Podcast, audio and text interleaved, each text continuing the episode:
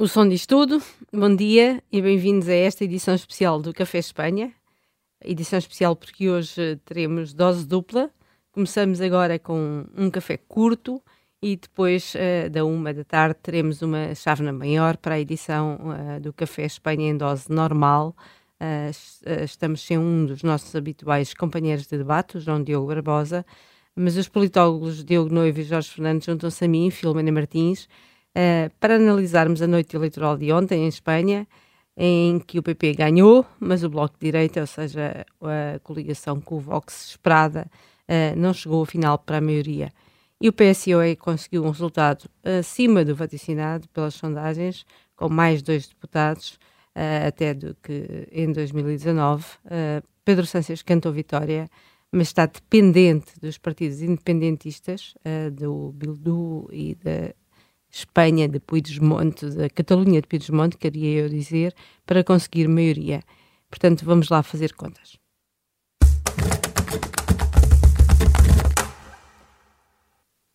Para quem não te ouviu ontem à noite, Diogo Noivo, que tivemos aqui até tarde, estiveste a fazer contas às coligações e percebeste que é muito mais fácil à esquerda conseguir chegar à maioria do que à direita, embora Feijó também o consiga. Tu queres repetir aqui as conclusões que tiraste e as somas que fizeste para ver se o Jorge Fernandes depois concorda? Sim, quer dizer, uma das coisas que nós sabíamos antes do próprio ato eleitoral é que se o PSOE e o SUMAR chegassem aos 150 deputados, tinham condições para tentar reeditar a maioria de esquerda, de esquerda mais separatistas, eh, que governou Exatamente, que governou Espanha nos últimos quatro anos. E mal vi uh, estes dois partidos a chegarem aos 153 deputados, percebi que isso era possível. As contas são relativamente complexas, mas simplificando. Partido Popular e Vox têm 169 deputados, portanto ficam aquém da maioria absoluta dos 176. PSOE e Somar juntos têm menos, têm 153 mas depois podem se juntar à ERC e ao Bildu, já sobe para 166. Se meterem o Partido Nacionalista Basco e o Bloco Nacionalista Galego, já estão nos 172. E se meterem o Juntos uh, da Catalunha, então até passam a maioria absoluta, chegam aos 179 deputados. E portanto, a aliança à direita máxima é muito complicada e fica pelos 176, portanto, uh, precisamente na maioria absoluta, o conjunto das alianças à esquerda também não é fácil, mas supera até a maioria absoluta. Isto, enfim, são, são as contas da noite de ontem. Há outras contas a fazer também, que é perceber o que é que aconteceu ao PSOE. O PSOE teve mais um milhão de votos, e é importante perceber de onde é que esse milhão de votos veio. Uh, para mim já é relativamente evidente que vieram do Sumar, que vieram dos Ciudadanos, que vieram da esquerda republicana da Catalunha uhum. e que vieram do Juntos. E, portanto, o PSOE basicamente cresce à conta de dois partidos que desapareceram, Podemos e Ciudadanos, e cresce também à conta da recomposição, ou se preferimos de maneira mais simples, da queda do separatismo catalão. Concordas com esta análise, Jorge?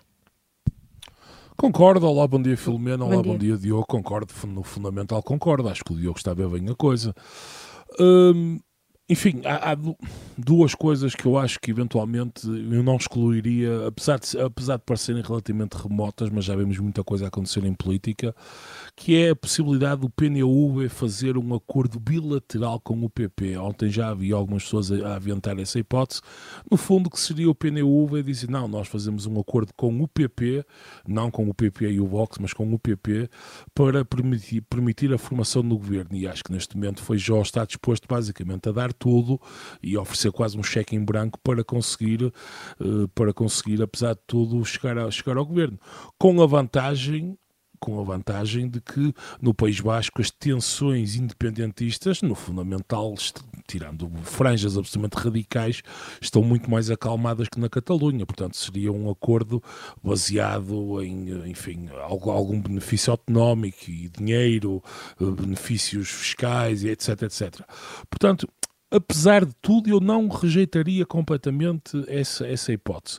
Por outro lado, Sanches tem uma. Eu concordo que aritmeticamente, e o, e o Diogo colocou bem a questão, uh, tem, tem uma, um caminho para para a formação do governo, para a investidura.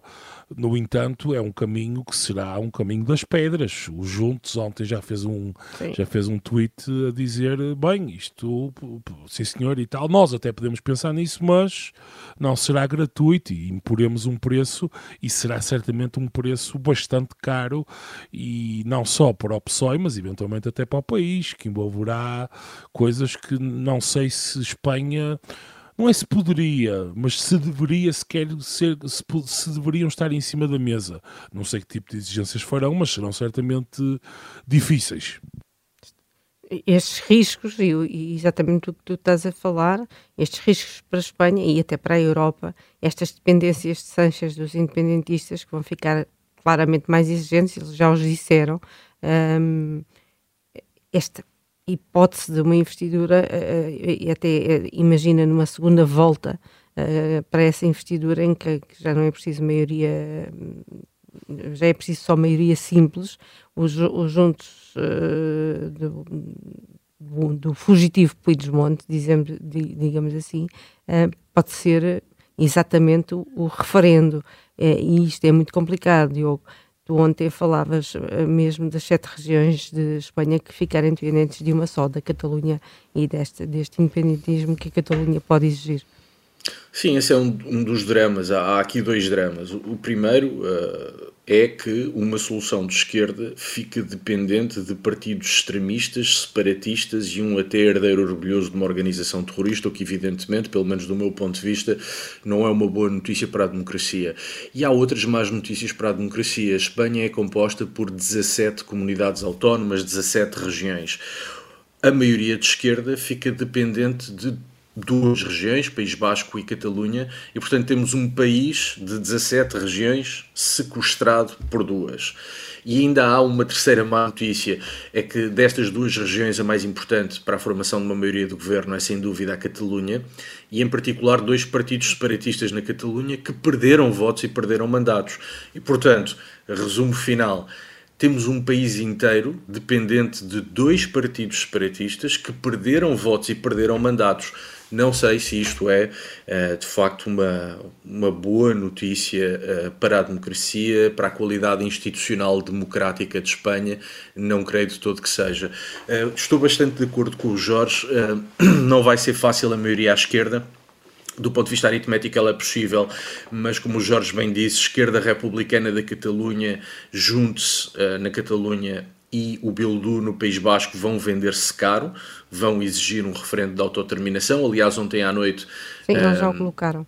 É, Gabriel Rufián, da esquerda republicana da Catalunha, veio dizer o Vox ou Catalunha, Sim. o que é uma maneira especialmente populista de colocar o assunto. Portanto, basicamente o que ele diz é: ou bem que acabamos com Espanha tal como ela existe, ou então a direita radical está no governo. Uh, acho que esta opção e esta escolha também é sintomática uh, do mau estado em que está, ou pode vir a estar, um, a democracia em Espanha. E depois há aquela questão que o Jorge colocou bem, o, Partido Nacionalista Basco, que ao longo destes 50 anos de democracia já desempatou governos para a direita e para a esquerda, pode de facto fazer um acordo com o PP, chegar aos 174 deputados, ficam a dois mandatos da maioria absoluta e isso já poderia viabilizar um governo de direita. Agora, no País Basco, ontem aconteceu um verdadeiro terremoto sem precedentes.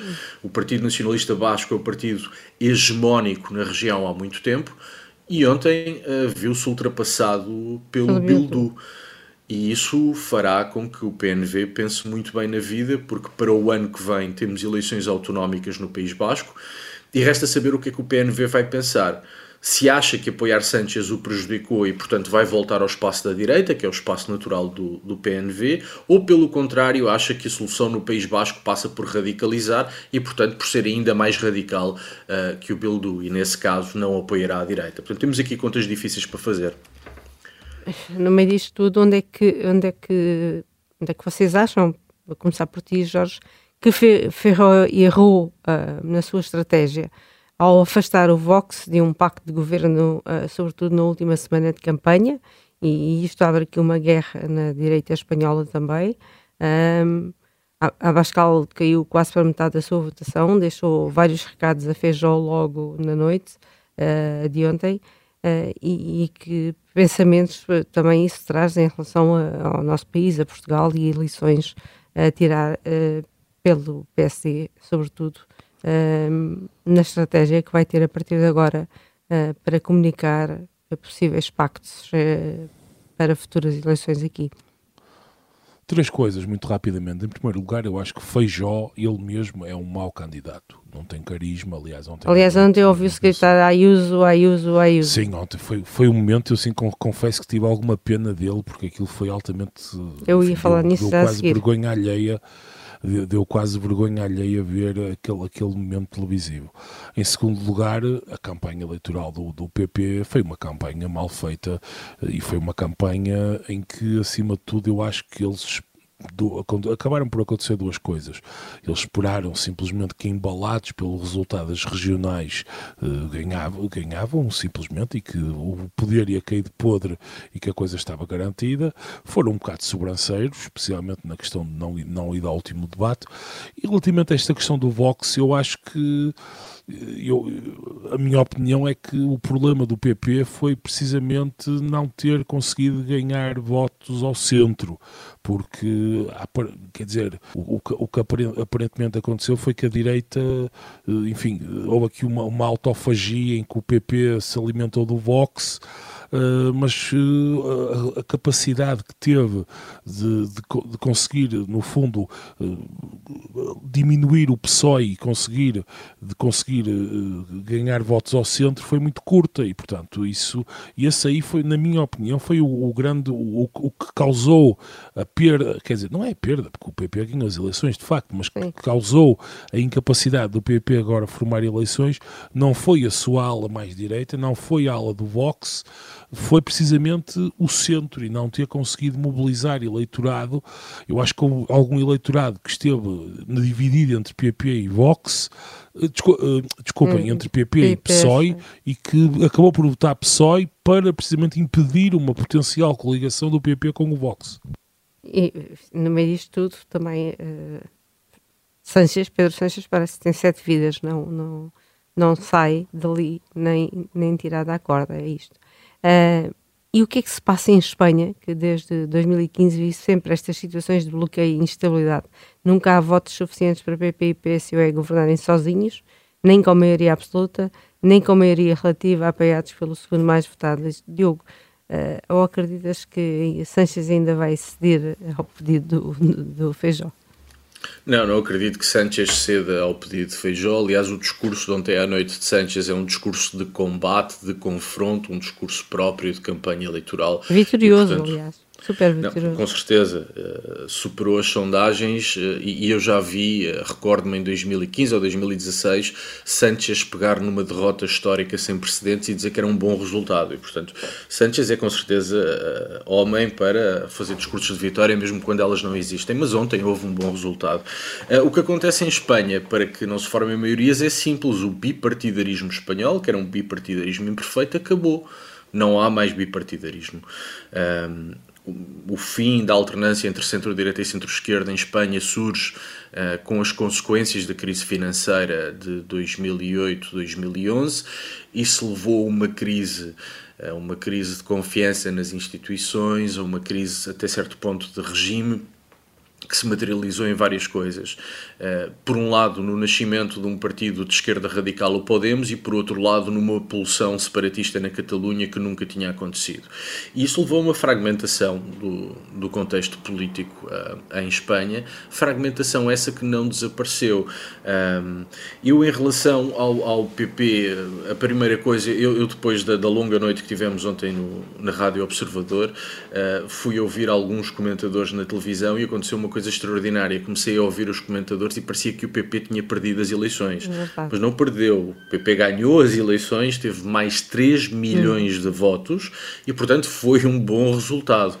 Um excelente resultado, na verdade. Agora, acontece que neste contexto de pós-bipartidarismo isto já não chega são precisas maiorias absolutas, sobretudo quando a esquerda tem uma maioria de bloqueio. Portanto, mesmo que a direita ganhe, ganhe bem e ganhe com um bom resultado, a esquerda pode bloquear. E, e, eu acho que este, que este enfim, resultado do PP não se deve à relação com o Vox. Uh, aqui tem uma ligeiríssima discordância uh, com o Jorge. Uh, o PP tem o resultado que tem, não por causa da relação que, que desenvolveu com o Vox, mas porque o PSOE aproveitou-se do fim de dois partidos, do Podemos e do Ciudadanos. O Ciudadanos era um partido de centro-direita, mas importa lembrar que o Ciudadanos nasceu à esquerda, fundado por muita gente de esquerda, e que os primeiros votantes do Ciudadanos é gente do PSOE. Com o fim do Ciudadanos, voltou à sua casa partidária. E o PSOE aproveitou-se também da recomposição do espaço na Catalunha, portanto, da queda dos independentistas, que esses votos vão uh, praticamente de forma direta para, para o PSOE. Meus senhores, muito obrigada. Encontramos-nos já daqui a pouco, novamente, para a última edição do Café Espanha, por agora, porque nunca se sabe. Esta será a nossa despedida, mas talvez nos voltemos a encontrar daqui a uns meses. Vamos ver como vão ficar as coisas. E então, até depois do Jornal das Treuze.